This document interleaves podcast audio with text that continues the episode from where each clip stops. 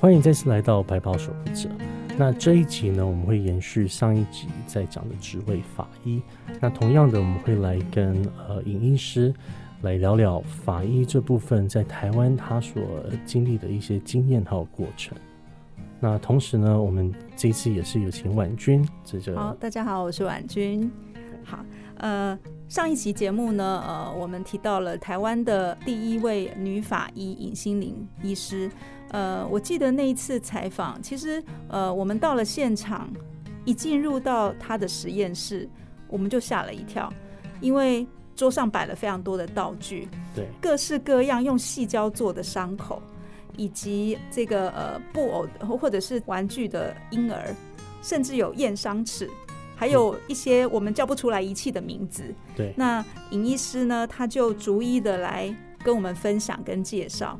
我记得那时候很特别的是，尹医师他，呃，我们是声音的电台。其实我们那时候有跟他讲说，有时候介绍的太过详细，听众可能看不到。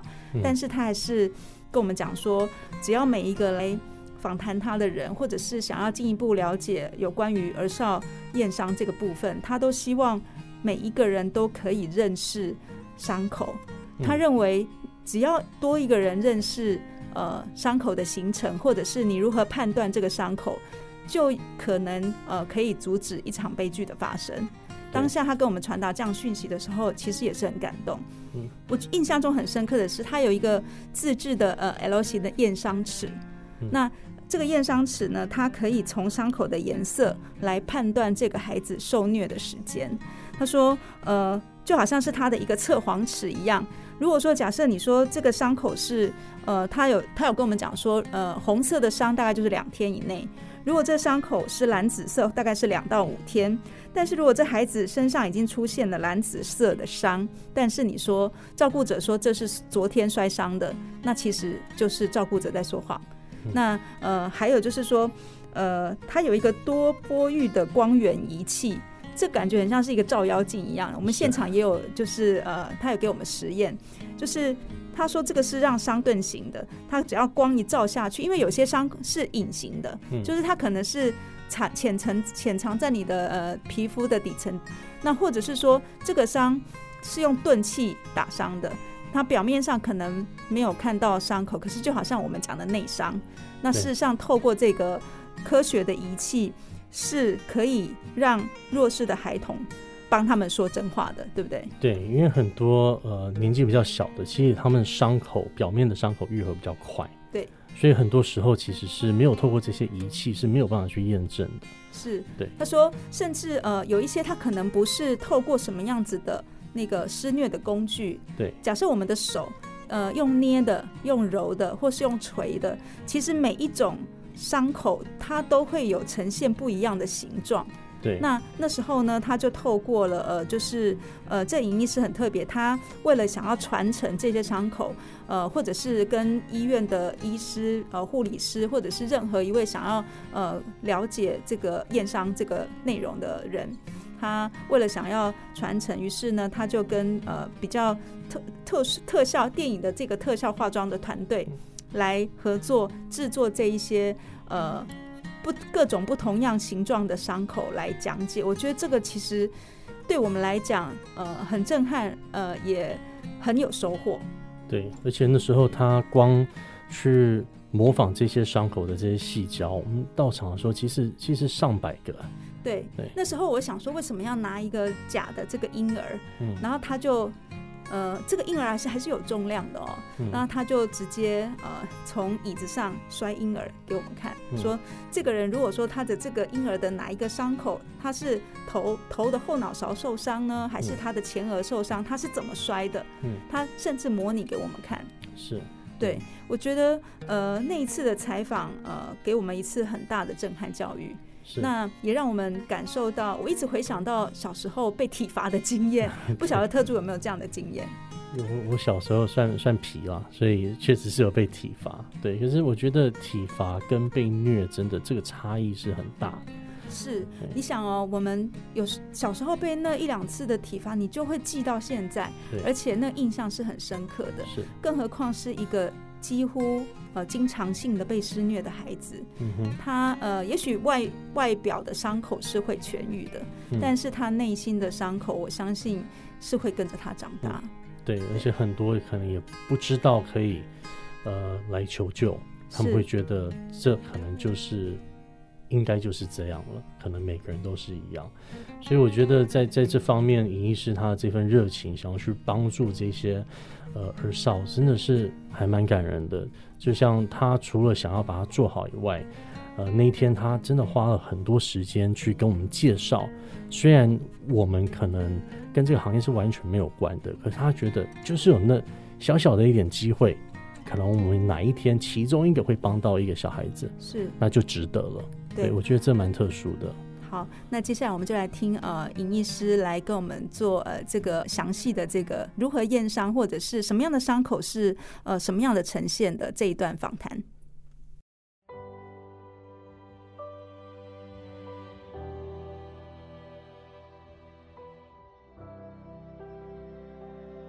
我当初当法医的时候，那时候嗯有做一件事情，因为当初以前的解剖师是非常非常老旧的，而且也很肮脏哈。那这个就是当时我去屏东的时候，那个解剖室。这大概是在多久以前的解剖？是以前应该是一九，呃，民国八十七年我去当法医师，所以这个是民国八十七年。但那个年代其实大部分的解剖师都差不多是这个样子。你解剖的时候，我们解剖尸体，然后因为血淋淋，那外面也没有什么，没没没，就那个门是打开的，所以很多苍蝇就会跑进来，然后就在你的 手套上面，因为血腥味嘛，所以就变成解剖其实是一个很痛苦的事情。那当初我当解剖的时候，我就想，哎，这个这个不好的环境可不可以改善？那当初也想到要改善，所以我去屏东第一件事情就是把他那个陈旧的解剖师变成一个比较现代化的。其实比较现代化就是比较卫生的对解剖师，那这是我在屏东做的事情。是那同样，当我回到高一要做儿虐的时时候，我也同同时在想，哎，我要把把高一变成有一个儿虐的检查师。其实检查师是放在急诊。那等一下你们有兴趣可以带你过去看。好，这是我们的讨论是，我就把我的教具把它显现出来。嗯好，那我这边因为每个地方都有每个地方做儿虐的的方法，那高一应该是属于，呃，我用的方法应该是比较在地的，我们说本土的。所以如果说一个小朋友过来，我会用我的多波玉光源来验伤。这个多波玉光源就是嗯，其他地方大概没有。多波玉光源也是我在国外学见识学的时候学到的。如果你小朋友有淤伤的话，其实我透过那个多波玉光源，我可以看到，可以看到他皮下的出血。只要有出血，它会吸收，所以看起来就比较黑。所以这个就是用多波玉光源拍照的时候，你会发觉它皮下有出血。也就是说，这个部分是，如果假设没有这个多波玉光源的照射，我们一般肉眼有可能是没办法很明显的看出它有内伤。对，因为尤其是小朋友的伤，它愈合的非常快。今天有伤，可能隔几天就看不到了，它就消失了。那消失，表皮是消失，可能它皮下的皮下还有出血。那我就是利用这个多波玉光源去找出一些看不到的伤痕，因为我一定要确定它真的皮下有出血、有受伤。所以这个就是我用多波玉的多波玉光源的方法。那当然，因为本身是法医，所以我验伤其实是比较不太一样的。就像大家看的，伤旁边一定要有个比例尺，那最好是有颜色的，那可以比对颜色推出时间。那另外你一定要有一个图，你可以把身上的图把它画上去。我有分成大小孩跟小小孩，这是小小孩的，三岁以下的小小孩，对对对，他他的正面、后面还有侧面。那当然小朋友因为百分之五十的伤都在头脸部，所以头部其实是重点，那我就会用那个头部的伤。把它记录下来。百分之五十的伤都在头脸部，但是头部里面的伤有时候是看不太出来，可能你被打会肿，但是内伤几乎是看不见的。所以我们就要看脸部、嘴巴，嘴巴打开，你可能就看到，哎，嘴唇有撕裂伤，然后牙齿有门牙有骨折，或那个口腔里头有淤伤。所以为什么说小朋友其实基本上我是觉得，五十 percent 的 case 都五五十 percent 的伤害都在头脸部。假设一个小朋友走过你的面前，你看到他头脸部有伤，你会不会怀疑？你要不要怀疑？你就要怀疑这个小朋友，哎，头脸部有伤，那是有问题的。所以应该做的事情，下一步就是打通报，通报一三。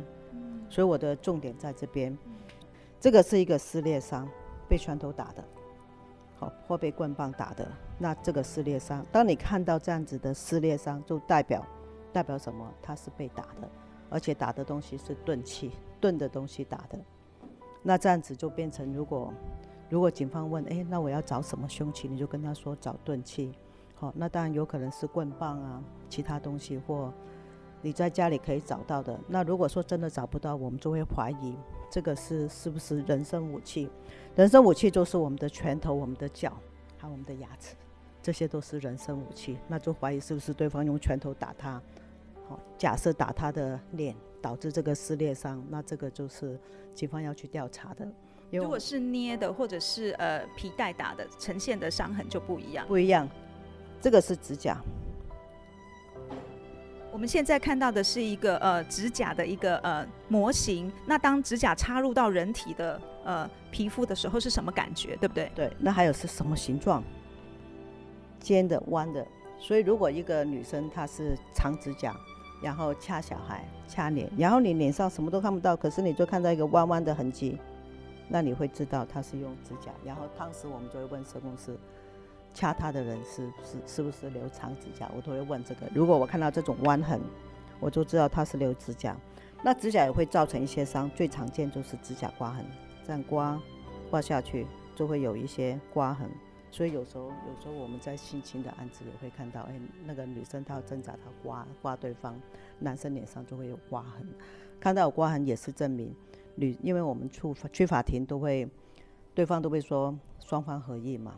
那你如果是女方合意，怎么会在男生脸上有刮痕？那都是不合意的，那也是把他的谎言戳穿。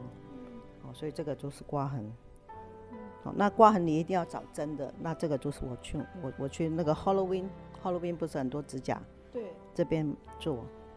尹医师，我想请教一下，像呃以儿少的呃儿虐这一块，其实受到的伤大多都是淤伤，对不对？像刀伤或者是这种明显的明显的利器的伤比较少看见。那关于这个呃儿虐的这一块，其实伤痕因为它不明显，是不是又更难以去做验伤的这个动作？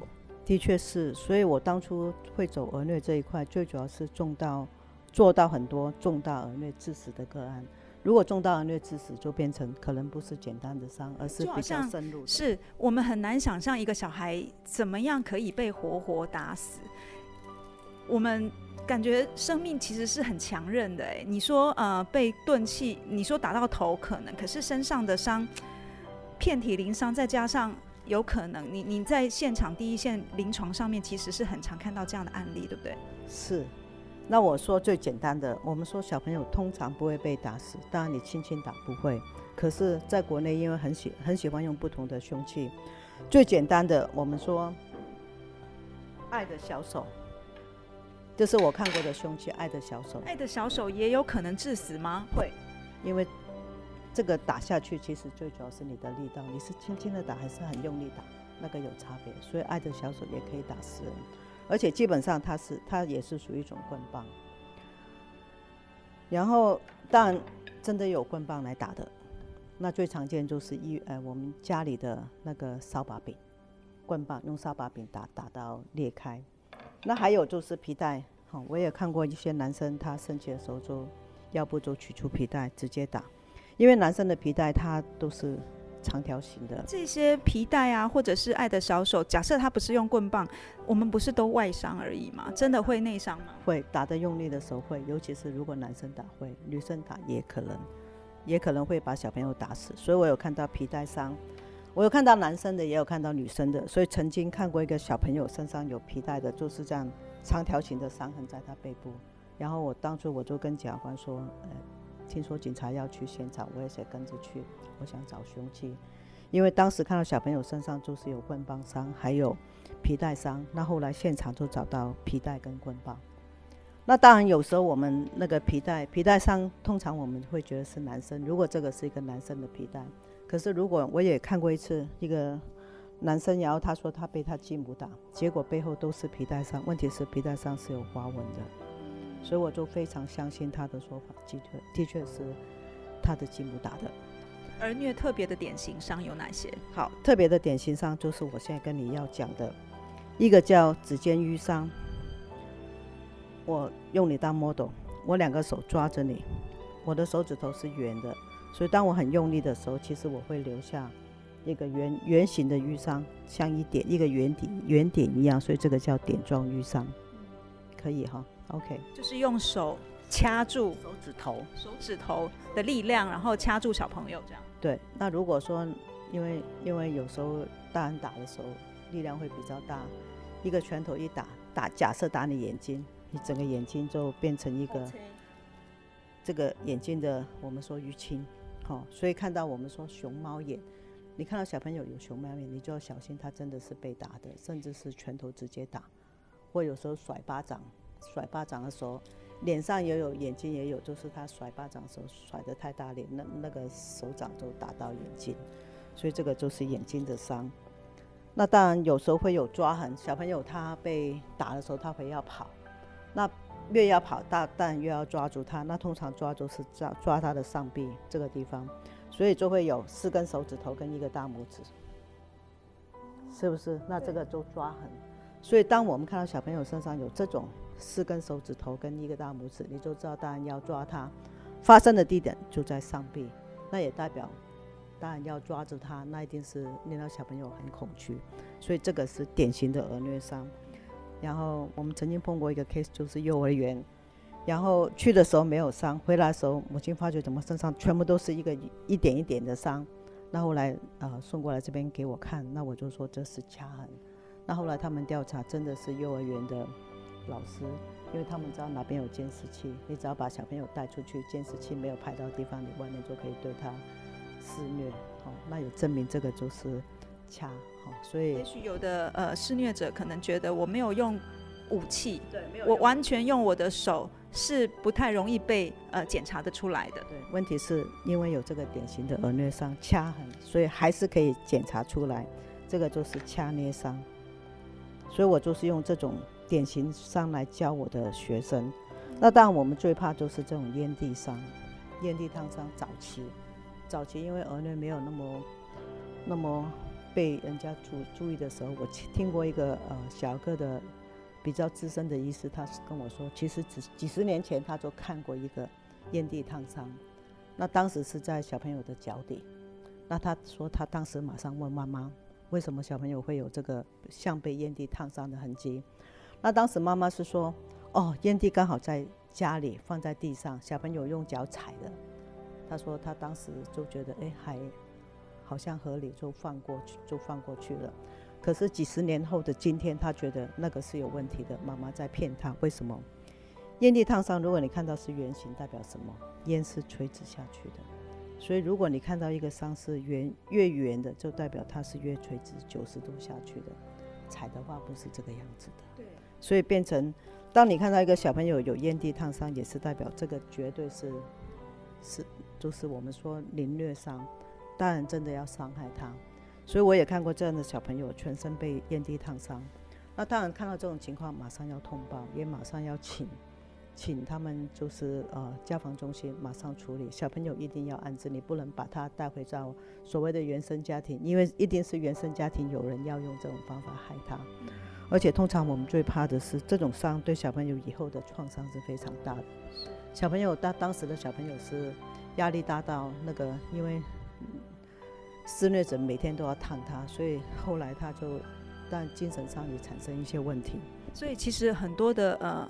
我们现在儿少的呃验伤中心所验的伤，很多伤并不一定完全的可以致死，但是会对这个孩子造成很大的影响。那我们心理影响，那其实呃验伤中心很很很大的部分也是希望可以呃就是让孩子及早的走出他的这个呃心理的这个创伤的恐惧。是因为你有做，你有帮忙他，他就有机会脱离这个原生家庭，就是他施虐的环境。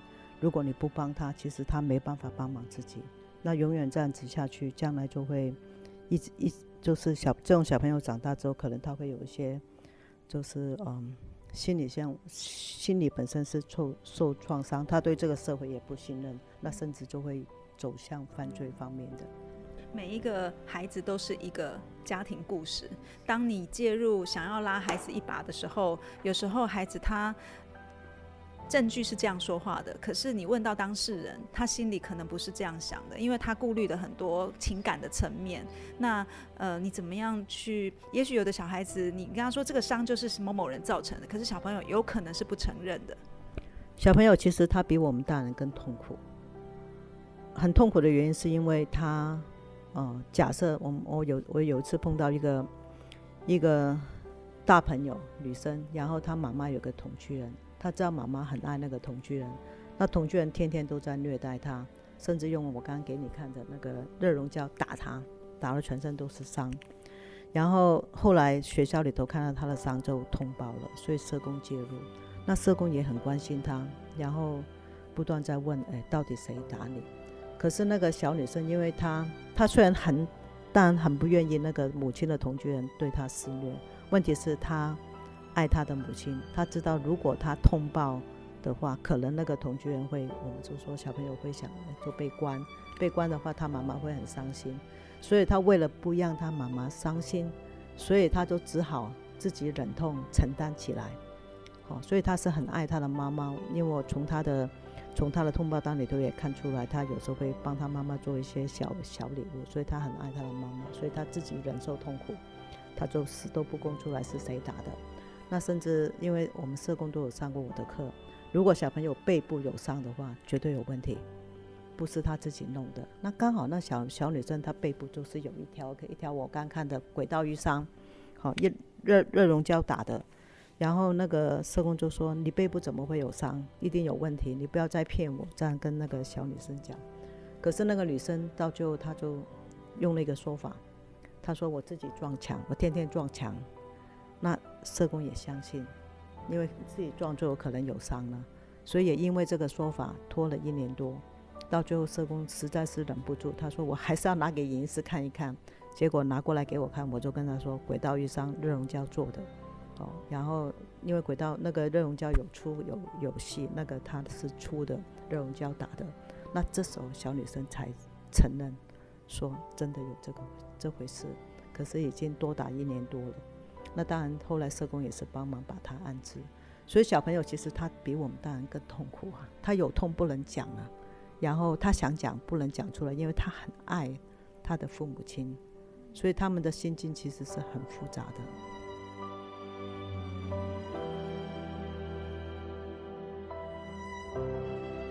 在采访仪式的过程当中，除了我们到他的实验室去呃认识跟了解这些呃如何验伤的这个过程之外呢，他特别还带我们到他所成立的这个儿少验伤中心，在高一的一楼急诊室的旁边，他带我们实际走一趟，我们那个感受更深刻，因为我们就想说，哎，那为什么这个儿少验伤中心要在一楼的急诊室旁边？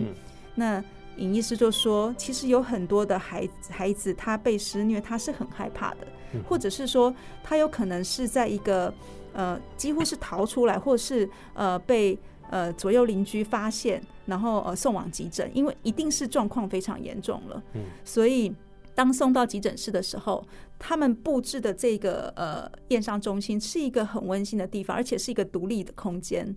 我很。我们走进去的时候，它的门就是完全是呃电子式的这个感应。那进入到里面的时候呢，你会感觉它就是一个很温馨的地方。呃，包括呃也有布偶，然后还有这个呃壁纸，都是让孩子可以比较安心的地方，对不对？对，而且我觉得他们在。呃，任何的一些 SOP 设定都想得很周全，不管是门是从里面开呢，还是外面开呢，到哪里有有一些监视器呢？因为有时候，呃，被受虐的这些人不知道是谁虐待他们，有可能是自己很亲的人，也有可能不是。所以我觉得在这整个过程，就是他们想的非常非常周到。那同时会觉得说，哎。他们这样做真的好棒哦，就觉得很温馨。可是同时也会觉得，为什么不能有更多这样的地方呢？尹医师有提到一个案例，他说，呃，曾经有过呃一个案例，就是说，呃，送来一位被施虐的孩子，孩子进入到这个验伤中心，正在进行验伤的时候，父母追了过来，家人追了过来，施虐者追了过来，嗯试图想要闯入。嗯那这个孩子非常的害怕，尹医师就告诉这个孩子说：“你不用害怕，我们会保护你。”也因为他的这个重重的这个呃门锁的设定，它是从里面开，外面是不能开的。对，对，然后还有就是说，一旦遇到紧急状况，他的问诊的桌下就会设有警铃。嗯，如果呃万一有什么状况的话，是可以通报的。所以只要他按下按钮，就能够连线呃来做求助。所以在这个儿少验伤中心，一个很特别的地方是，它结合了检察官、社工师以及这个整个高一各专科医师的一个完整的救护机制。他跟我们说。因为孩童有伤，除了身体的伤以外，你要如何打破他的心防？他愿意跟你讲实话，其实可能也需要精神科医师或者是心理医师方面的协助。所以几乎是只要一旦有通报个案，那几乎是启动了这个高一的呃比较联动的机制，让大家可以一起来守护孩子。是，对，对，那另外一个部分是整个采访完尹医师之后呢，最后尹医师跟我们透露说，其实他接下来还有更多想做的事，除了儿虐以外，他也很关心呃老虐，就是老人施被施虐的这个状况。他希望未来有机会可以朝向这个呃关怀老人被虐待的这件事情上。嗯哼，是嗯。他这份热情真的是无止境啊，对不对？对那也有很多他想继续完成的。他说，老人的验伤成难度是比儿童更高，因为老人即使被施虐、被儿子、被女儿施虐，他不会讲出来，他可嗯能顾虑的这个心理层面更多。他不是害怕而不讲，对，他其实是不想，有时候是不想造成麻烦。或者是他甚至想要保护自己的孩子。对，所以那个层面真的是完全的不同的一个心理的层面。对，所以说他其实呃希望说，不管是儿虐或者是老虐，他一心想要投入，希望可以有更多人的关注来终止暴力这件事情。是，嗯哼，好，那这次的访谈，呃，给我一个蛮大的呃感动，因为我们从一些报道上面都觉得，好像尹心凌法医就是一个完全以数据来说话的人，或者是就是一个呃蛮呃这个比较呃呃冷酷，因为他几乎。我们平常女孩子会怕的事情，她都不会怕，啊、就是呃，就是 尸体解剖尸体，或者是看到伤口这样子。是但是访谈完，我们觉得她是一个非常热心的妈妈。是，呃，最后我们那时候在问她说，我们可以一般民众如果听到这样的内容，可以怎么样来提供协助嗯？她说，因为他们是呃，必须要就是如果有这个个案，你可以先通报一一三，或者是透过社会局。案子到他们这边，他们就会启动呃，就是他们的这个防护的机制。所以，希望听众朋友们，如果呃，假设你家里或者是你周旁有曾经你感觉到有一些奇怪的声音，或者是看到呃小孩、儿童可能被施虐，或是长者可能被施虐，呃，都不要嫌麻烦，对。只要我们多一个人的关心，我相信社会会呃少一个呃不好的事情发生。有伤的小朋友要送来检查，会先到这边。这边为什么？因为绝对安全，外面的人进不来，这边有门禁卡，我们只有医师才能够进来，而且外面有监视器，万一有什么状况的话，马上警卫会知道，里面也有电话。而且还有，我们还有看到很多的玩偶，先让小朋友的心里觉得平安。还有一个紧急呼叫铃，万一有什么状况，马上按铃。这边那个基本的设备，其实你看起来好像没什么，监视器，然后门禁卡，还有紧急呼叫呼叫铃。可是这些都是一个基本最基本的设备，意思就是说，如果你医院里头要做一些保保护性的工作，包括家暴、性侵、恶虐的话，你要保护那些当事人。当事人如果进到医院，一定要绝对安全。不能出事情。如果你没办法保护他，那这样子其实是不及格的。所以监视器是一定要有的，门禁卡也一定要有，紧急呼叫铃一定要有。因为假设我们说，我曾经有个小朋友，他被社工带进来，带进来不久，他的因为是从学校那边带进来，然后后来家长去学校接，发觉小朋友不见了，那问老师，老师说社会局的人带走，他就冲到社会局里头吵闹。那后来里面的社工就说带到高一，结果父母亲就冲过来，那坐在外面的走廊大吼大叫，因为他知道这个地方。那大吼大大叫，其实里面的小朋友听到声音，他全身发抖。我就跟他说：“你放心，好，我们现在门关起来。那门关起来之后，其实你是出不去的，除非按这个。所以我就跟他说：你放心，你的父母是绝对进不来的，因为我们这边是绝对安全的。那接着我就打电话到警卫室，警卫室说他已经看到了，他说他们马上会过来。然后接着我们这边的社工他也出去。”然后警卫跟社工就跟外面的父母亲在沟通，沟通完之后他们就离开了。所以如果你没有这些设备，万一父母亲冲进来打小孩或打我们怎么办？这个是因为曾经有发生过这样的状况，才设置一个这样子的，像小孩像像呃孩子们的安全堡垒这样吗？这个是因为我在国外学，他们在澳洲就是这样子，他们说如果要做这种。保护性工作，基本这些设备一定要有，你不能等到出事，一次出事都不行。所以我们这边是从来没有出过事。那所以变成你如果没有这种概念的话，你让他出事，其实就是失败。所以我既然要做，我就是要绝对安全。所以因为已经受伤的孩子，他心里其实已经很很恐惧了。那呃。而且还要帮他验伤，其实感觉好像是他更恐惧他的伤口被人家伤痕被人家看见，所以整个环境的呃这个设置呃要让他觉得更加安心。对，而且绝对绝对不能出事情，所以我们这边只要小朋友能够进来是绝对安全。那大家可可以发现外面有个护理站，它就是外伤科，它真的有外伤需要处理，我们这边马上处理，然后需要。需要急诊可以试看，也可以马上看，所以找的地方一定是绝对安全，而且也保密，外面的病人看不到里面的。我们这边是密闭空间，而且是绝对安全。那这边也是告诉大家说，做无论你做什么事情，一定要计划周详。所以当初我做这个，其实我有规划，我规划其实就是要买这些这些东西，好，监视器、门禁卡、紧急呼叫铃，全部都买好了。接着我最主要是这个验伤设备，这个也是多波余光的，好，所以也是会发出那个蓝光的。这是全台湾第一台的多波余光源，就是我说孩子如果他躺在病床上面，呃，可以照他的哪一个伤痕的部分？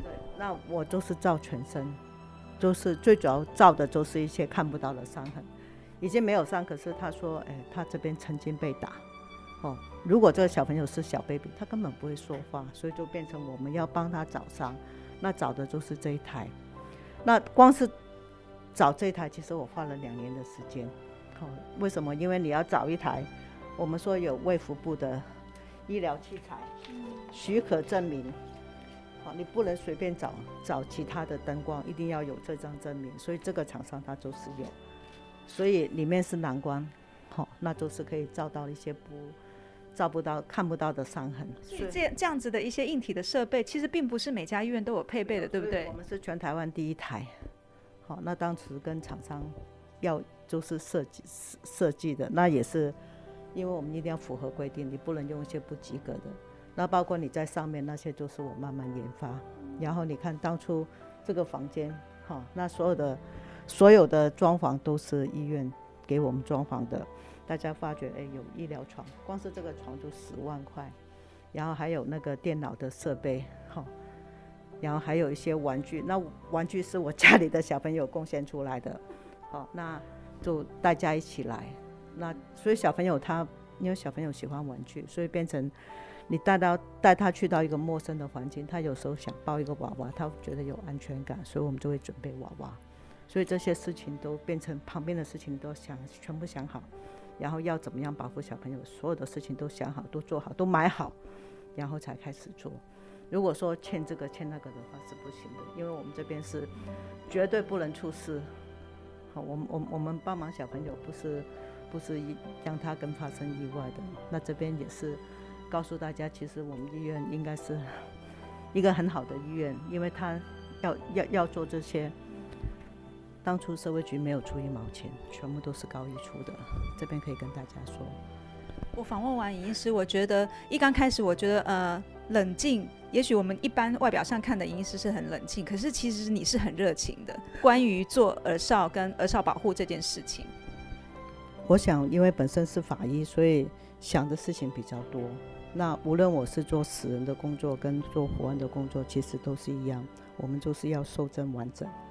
你如果真的要帮忙人家，你就是尽量各方面你都要想到，所以可能有时候会想的太多，所以会导致有些有些人会不太满意，觉得我真的要求过分。不过我我也是用这种要求来对我自己了，我自我要求其实是很高的。嗯，虽然是很理性的，呃，不断的在收集证据，希望让证据说话，但是一方面你其实是那种。想要保护他，想要守护他的，想要守护孩子的那个那个初心，是没错。我就是要帮忙他们，因为我不愿意看到有任何小朋友死亡。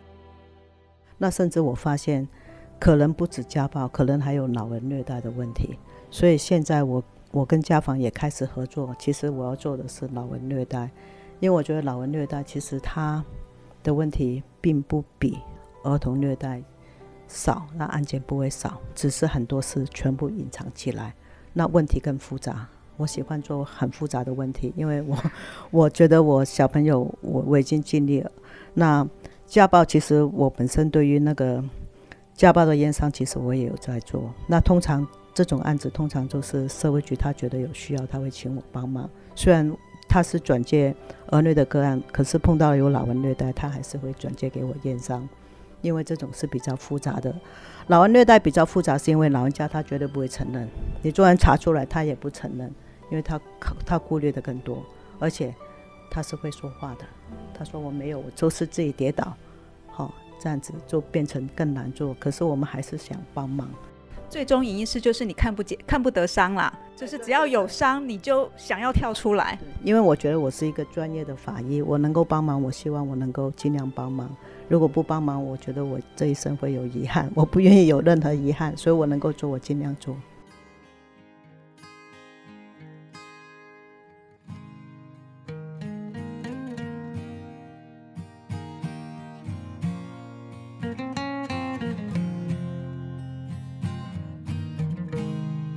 那我们白袍守护者又来到了一个尾声了。那这一次访谈的法医，呃，如果大家有兴趣的话，可以在。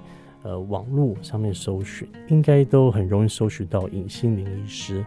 那呃，我觉得他提到的，就是大家多了解，就可能多一个机会去帮助到一个小孩或是老人。那我觉得这样的一个呃初心真的是很棒的。